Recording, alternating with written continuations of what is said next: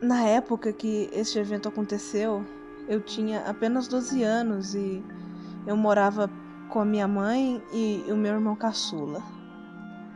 E uma noite eu, eu acordei e estava com muita vontade de ir no banheiro, mas eu tinha muito medo do escuro, então eu chamei o meu irmão, mas o sono, o sono dele era muito pesado.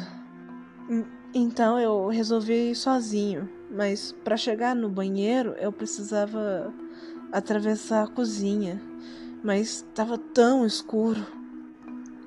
Mas quando, quando eu estava passando pela cozinha, eu escutei um barulho, tipo como se tivesse alguém me chamando, um psiu, vindo em direção da pia.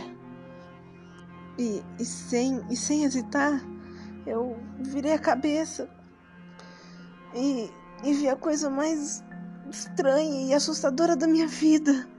Eu vi, eu vi um homem com o rosto todo deformado e alto no meio da escuridão, com as mãos todas esticadas, parecia que ia, parecia que ia vir me pegar.